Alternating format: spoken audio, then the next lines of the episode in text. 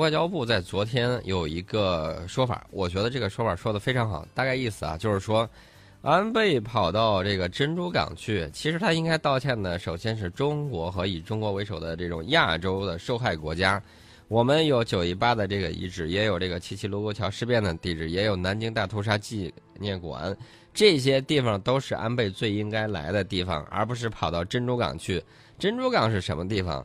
珍珠港是日本发动袭击导致美国上千人死亡的地方，他跑到那儿去献个花儿然后呢，他你知道他怎么盘算的吗？他是打算说，呃，我这个短促的祭奠一下，就能够了结美日之间的那段历史心结了。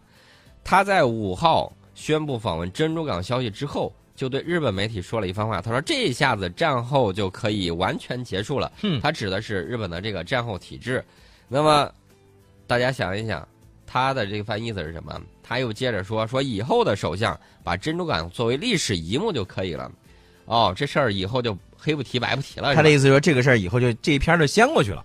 我就觉得这个美国的二战的老军人们应该感到悲哀。为什么呢？他们牺牲的地方，在七十五年之后，竟然成为一名日本政客宣扬历史修正主义的舞台。呃，我倒是觉得这个他们的乖汤盖尔现在都按不住了呀！真的，如果地下有知的话，一定会出来把安倍给拽回去的。我跟你讲啊，这个事情大家明眼人一看就就发现了，说这个安倍这一次去珍珠港啊，表面上看啊是一次历史反省和忏悔的这样一个这个过程，但实际上什么呢？就是他的一个外交的一个走秀，对吧？我倒觉得这个安倍呢有很多的自己的想法，一方面呢是他走秀。要秀给谁看呢？日本的媒体直言不讳的就说，就是要给中国、朝鲜还有韩国看的。嗯，他走的这个秀，其实是为了掩盖他自己的真实目的。一方面呢，安倍支持率现在大家也看到了现在的情况，安倍经济学已经破产了，这个大家都知道。对啊，他可以提升一下他内阁成员对他的这种向心力。嗯，另外一方面呢，他跟美国啊向全世界昭示，美日同盟技术还是很牢固的。嗯。那么他做的一系列的动作，其实想法无非是一点：想当好美国的马前卒，成为美国遏制中国这种廉价遏制圈的其中重要一环，然后呢，谋取自己向政治大国、军事大国迈进的这种步伐。他其实向美国递出来这个橄榄枝，心下是有自己的小算盘。对，关键呢，现在最悲哀的，我觉得倒不是日本，而是美国。嗯，为什么呢？当年你实力强的时候。日美国是如何设计日本二战之后的这种政治宪法等等一系列的版图？那么现在日本打算把这个东西全盘给你否定了，给你晃下去了。你为了怎么说呢？为了遏制中国，还甘心情愿的把日本扶植起来，搞这种困兽犹斗？我觉得这个真的是战略以及国力上的一种悲哀。当年乔治凯南在设计这个的时候，我说句实在话，从这个战略战术的角度来看，确确实实是一个大师级别的手法。问题是，呃，美国还有一个叫里普曼的，那个是他的水平更高，他告诉你，国家一定要这个根据自己的这种实力去制定目标，千万不要把目标用在自己这种实力之外。这个样子对你自己国内也好，对整个战略目标的这种实现也罢，都会成问题的。孙老师，你记不记得咱们中国在周朝的时候有一个这个王啊，周周周什么王我忘了啊，他好像是在举鼎的时候，就是因为自不量力，你记得吗？仗着自己这个力大惊人啊，他举去举这个鼎了，结果呢鼎呢是最终举起来了，举完了之后，这个王呢。呃，没有两天就暴毙了。嗯，这个是秦国的武功，是吧？秦秦武功是吧？在这个去周王室那儿举鼎的时候，对对对，这个鼎终于看见了，要比赛。嗯，跟大力士在举鼎，然后呢，他一举，结果没弄好，闪着这个腰了。对对对，然后鼎掉下来之后，把这个腿给砸断了。啊，出现了这个事情，这个事情应该是在现在的这个洛阳发生的。嗯，你看啊，这个为什么我们要说这个事儿呢？就是你发现没有，就很多的时候，你一定要，这个人家说你只能吃几碗干饭，你自己的心里都清楚，对吧？这是第一。第二，还有一个你要是什么呢？你要像比如说美国，他现在之所以想把这个。啊，日本呢当做他的这个马前卒，让他继续呃在前面给自己冲锋陷阵。那呃。这个安倍呢，也是在特朗普当选之后呢，又是送高尔夫球杆呢，又是说，哎呀，来我这儿去这个部署萨德吧，等等等等。你表面上看是不是这个特别热乎，往一块儿就凑，是吧？这个美国呢，主要觉得我有世界最强大的这种核武器，所以呢不担心日本炸刺儿，所以这个美国呢就觉得，哎，我放松放松链子，让他去咬一咬中国还是挺好的。嗯，但是呢，安倍。以及日本社会，还有美国社会都应该明白，一个不肯为过去诚恳道歉、忏悔的日本是难以让人信任的。嗯，更不能洗去日本历史的原罪。这个一直就是你的这种小辫子，就是你的历史污点。对，这个你不要想去洗刷，越洗刷越会漏下这种污点上的这种血的痕迹。所以说呢，只有真正领悟勿忘珍珠港的这种含义。日本才能够在国际社会面前真正从战后心理中解脱。嗯，现在呢，他老是这个怎么说呢？呃，属于这种冬天啊。有句俗话说什么什么啊？然后怨袄袖啊，那句话是什么？手不溜怨袄袖，手不溜怨袄袖。嗯嗯。呃，安倍呢，这种想法我倒觉得一直深藏着。你看他到国际社会上见普大帝的时候一溜小跑，对对对。然后见谁的时候？见美国特使啊，很谄媚的，然后去握手啊，那鞠躬鞠的，让我们觉得这这这笑容真的是太假了。嗯，为什么他要搞这些呢？我倒觉得他心里头有他外公的这种影子在里头啊。嗯，大家要知道那个人是干什么的啊？不知道的可以去问一下那个度娘。这个事情呢，他表面上看着好像是这种谄媚外交，但其实实际掩盖的是这个。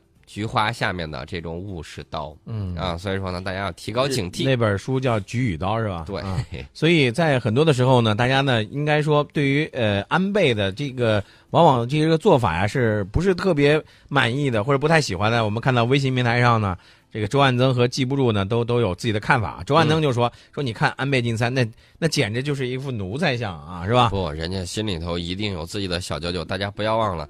日本现在你知道最想先推翻谁在他这儿的统治吗？就是美国。可是他，我跟你讲啊，日本战后真的是有非常深重的日美国的这个烙印的。嗯，所以说呢，摆脱战后体制，实质上对日本来说就是清除美国烙印的一个代名词。实际上，他就是想把这个这一页给抹去，对吧？对。但这个这个烙印，他能抹去吗？美国主导制定的这个日本和平宪法，嗯，约束了日本重新武装的这个野心。现在这个封印是要被美国慢慢解除，潘多拉的魔盒是要被打开的，是吧？所以说呢，我们就担心的是这个事情。嗯，这个呢，有时候大家会发现，战争并不能解决所有的问题。嗯，而且呢，战争只会带来深重的这种灾难。呃，有的时候你想一想，日本对比一下战前和战后。战前的时候，无非就是想寻求新的市场，想度过自己的经济危机。但是呢，自己通过战争的方式发动战争，既给本国人民带来了这个沉重的灾难，也给亚洲各国人民带来了深重的这种苦难。呃，最后结果是什么呢？最后结果是吃了两颗蘑菇蛋。后来呢，战后老老实实的发展经济，你发现没有？发展经济了之后，日本的这种商品反而能够行销很多的地方。现在呢，这些年随着我们的这种发展。嗯，我就给大家举几个例子，这些大家就可以看到实力的此消彼长。现在跟八十年代对比，咱就以电视为例，就是一个明显的一个例子，非常明显。白色家电方面，基本上在中国市场，日本的这种白色家电已经是溃不成军。我跟你说，电视、空调、这洗衣机，你你发现没有？电冰箱，哎呦我的天哪！现在咱们国产的格力。啊，包括还有一些手机，忘忘忘了又提了这个手机啊，华为等等，我们不是要给他们做广告啊，他们也没掏广告费。但是我觉得这种国货自强，而且这种慢慢我们的制造能力不断的在提升之后，这真的是一个很好的一个表现。对，从两千年到二零一零年之间，日本手机在国内这个市场还见到很多。在这几年来看，大家发现没有？嗯，进入智能机时代之后，反而啊，你在你现在还有听说有人用过什么索爱吗？基本上没有了吧？对对对对，就是这样的情况。这是在消费级别领域。另外呢，我要重申一下这个照相机的这个问题，简单给大家说一下。嗯，你比如说一些大型的这种项目，长光索完全可以搞定，但是大家要注意，进入民用领域的时候。它一定是奔着挣钱的目的。如果没有几年的这种相关配套产业的这种投入，嗯，你在这个里头贸然进入的话，会有什么呢？会赔本儿。所以说呢，这个是一个小的这种壁垒，但是技术上是没有问题的。回到我们的节目当中，刚才我们在分析了这个日本和美国的这样的一个中间的这样一个关系的时候呢，我注意到在微信平台上呢，有一些朋友呢是有一些看法的，比如说阳光守望者就说日本啊，他喜欢暗中弄事儿，你不要看他在公众面前那种表现，那是别有用心的。那记不住说呢，说安倍没事呢，就就去特特朗普那儿啊，以为这样做呢就跟人家穿一条裤子一样。他也没想不想这个，人家特朗普心里恶心他不恶心他呀？啊，这个就不好说了，这是特朗普自己的事情。那么日美之间呢，最近一段时间在推进缩小冲绳美军基地人员的这个范围协议。那么我个人倒是觉得，这个美国应该是在敷衍啊，敷衍这个琉球，因为日美政府这次拿出来这个修改措施呢，只是一种微调，调整的非常的小。呃，说是双方同意了缩小日美地位协定所规定的美军文职人员的这种适用范围，嗯，呃，使得一些不再属于上述范畴的美军人员在日本犯罪的时候将接受日本司法的这种制裁。那么，两国同盟的重点是共享安全能力，而不是军费负担问题。这是稻田朋美向美国到访的这个国防部长卡特说的这个事儿。其实说白了，就是为了对冲特朗普那番言论，说这个呃什么我自己独立承担军费呀，然后把我的所有的钱都掏出来给你啊，呃，人家就说了，关键是共享安全能力。啊，这个安全很重要，所以说呢，大家要注意了，国家在给你提供一种公共产品的时候，其中有一项非常非常重要的就是安全。这个东西大家可能觉得在太平盛世的时候你不感觉，没有任何感觉。但是大家只要熟读一些书，比如说这个吴思先生写的这个《潜规则》《血酬定律》这两本书里头都分析的很透彻。在这个二十世纪上半叶的时候，为什么很多商船他会去花钱去买外国的国旗插上去？原因是一种提供本国政府稀缺的一种安全，这是一种公共产品，是靠着。外国的这种军舰，还有它的这个军事力量去保障的，所以说呢，那个时候也是我们国力衰弱时衰弱时候的一种悲哀。另外呢，大家一定要注意，就是我想强调，就是国防这块儿很真的是很重要。虽然我们每天呢看不见，看不见它，但是每一天呢，我们都是在这个国防力量的这种保护之下。对，不然的话，我们的这个情况，大家想一想，我们十几亿人，假如说这么大一个国家乱了起来之后，我们的局势会比这个叙利亚还还要惨。另外呢，大家要注意看，这个中美之间呢，该拌嘴干拌嘴，该吵架吵架，但是呢，该友好访问的时候还要友好访问。我们海军的北海舰队的盐湖城号导弹护卫舰、大庆号导弹护卫舰以及太湖号综合补给舰，嗯，这个出访编队呢，六号的时候抵达了美国的圣迭戈港，开始对美国进行为期四天的这种正式友好访问。嗯，呃，大家看到没有？两国海军之间的这种交流，一个方面呢，就是。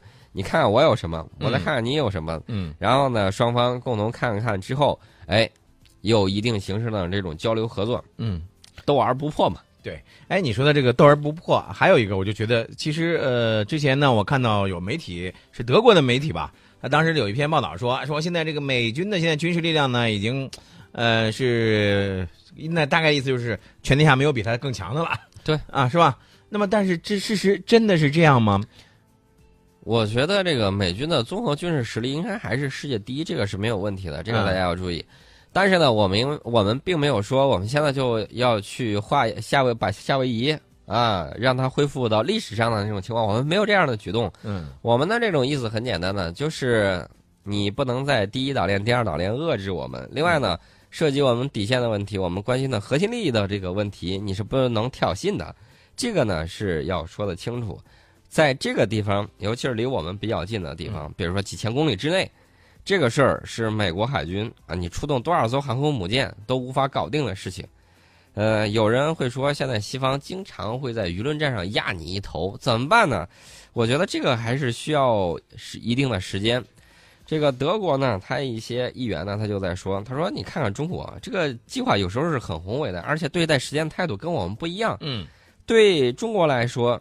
一个世纪只是历史书上的一页，你翻翻中国历史就是这个样子。对对对，那么他们会有很大的这个耐心去长期推行他们的这种战略。嗯呃，我记得贾谊的《过秦论》里头就提到了一句话，说秦始皇能够统一六国，就是秦分六世之余烈，六代人不停的实现往东、往东再往东的这种方略，然后呢，把这个作为一个稳定的国家战略在推进。咱们呢，也就是经济发展，这个是不动摇的。另外呢，不断建设好我们的国家。最关键最关键的，我觉得是什么呢？最关键的，咱们是为的是为的就是让咱们的这个百姓能够过上幸福的生活。也为了世界和平。什么时候他们能够老老实实跟你说话，就是不再得耍花枪了？嗯等到你你的航空母舰去访问他的港口的时候，嗯，等到你的航空母舰经常在在大西洋经常晃荡的时候，那么这些友好访问会增强他们对你实力的这种判断的。我告诉你，这一天会到来的，是吧？而且呢，宋老师经常说的一句话就是，我们要有一沓儿，我们希望有一沓儿的航空母舰，是吧？嗯